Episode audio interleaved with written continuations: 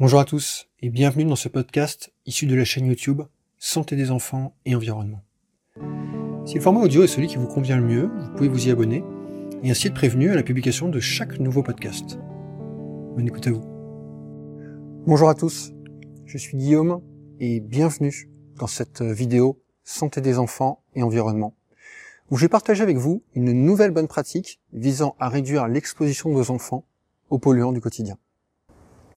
Elle est directement issue euh, du livre Un enfant sain, un monde sain, créer un chez-soi plus sûr, plus vert, plus propre, de Christopher Gavigan. Et cette bonne pratique, c'est, lorsque vous consommez du poisson, choisissez ceux avec les teneurs en mercure les plus faibles.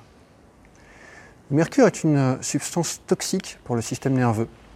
Les risques les plus élevés portent sur la période prénatale et les premières années de l'enfant, quand le système nerveux se développe activement. D'ailleurs, le mercure est considéré euh, par l'Organisation mondiale de la santé, hein, l'OMS, comme, je cite, l'un des dix produits chimiques extrêmement préoccupants pour la santé publique.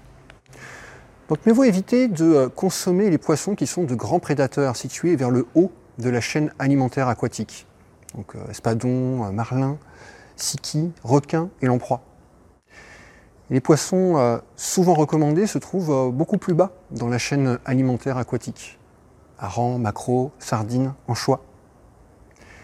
Si vous voulez en savoir plus sur comment diminuer l'exposition de votre enfant à la forme de mercure toxique présente dans les poissons, je mets dans la description un lien vers un article où je développe ces aspects.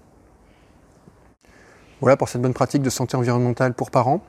Si vous l'avez trouvé utile, je vous invite à cliquer sur le bouton j'aime et à la partager.